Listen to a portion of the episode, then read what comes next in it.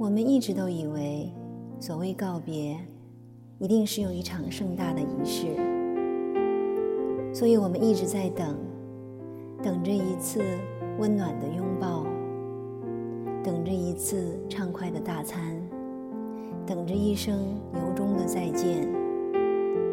可是到最后，你会发现，人生大部分的告别，都是悄无声息的。